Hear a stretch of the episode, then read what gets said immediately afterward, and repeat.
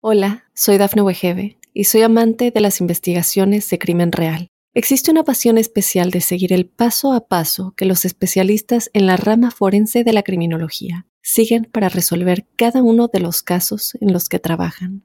Si tú, como yo, eres una de las personas que encuentran fascinante escuchar este tipo de investigaciones, te invito a escuchar el podcast Trazos Criminales con la experta en perfilación criminal, Laura Quiñones Orquiza en tu plataforma de audio favorita. El presidente de Ucrania denunció que el bombardeo ruso sobre Yarkov es un crimen de guerra. El ejército ruso advierte de ataques contra instalaciones en Kiev. Más de 150.000 ucranianos han huido del país en menos de 24 horas. Ucrania le solicitó a Estados Unidos más armas y sanciones contra Rusia para resistir a la invasión. La sexta jornada de la invasión de Rusia a Ucrania comenzó con una mayor tensión en Kiev, cada vez más sitiada por las tropas enviadas por Vladimir Putin, mientras continúan los bombardeos en otras zonas del país. Bienvenidos a nuestro especial de invasión de Rusia a Ucrania en Mundo Now.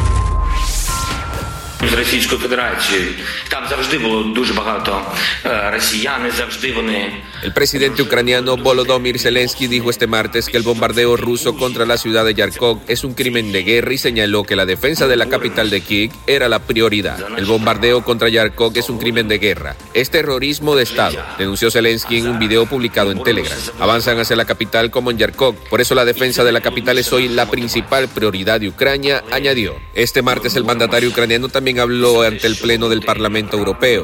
Sin ustedes Ucrania se estará sola. Hemos demostrado nuestra fuerza, hemos demostrado que somos iguales que ustedes. Demuestren que están con nosotros, que no nos dejarán del lado, pidió por videoconferencia.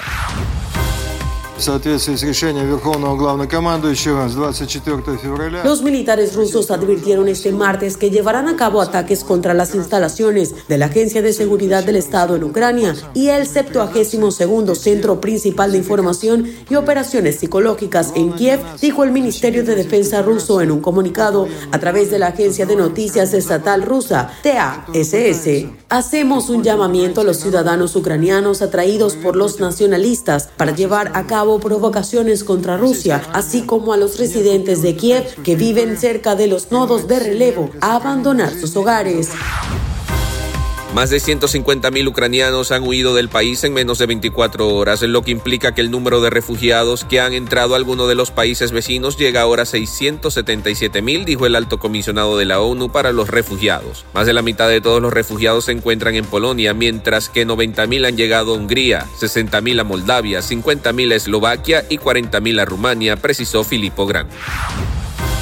Good afternoon, everyone. Since uh, Foreign Minister Kuleba and I el gobierno de Ucrania le planteó a Estados Unidos la necesidad de recibir más armamentos y de continuar imponiendo sanciones contra el Kremlin para resistir la invasión de Rusia. La conversación fue entablada por Dmitro Kuleva, ministro de Relaciones Exteriores ucraniano, con el secretario de Estado norteamericano Anthony Blinken, según manifestó el funcionario de la administración de Volodymyr Zelensky. Blinken afirmó que el apoyo de Estados Unidos a Ucrania sigue siendo inquebrantable.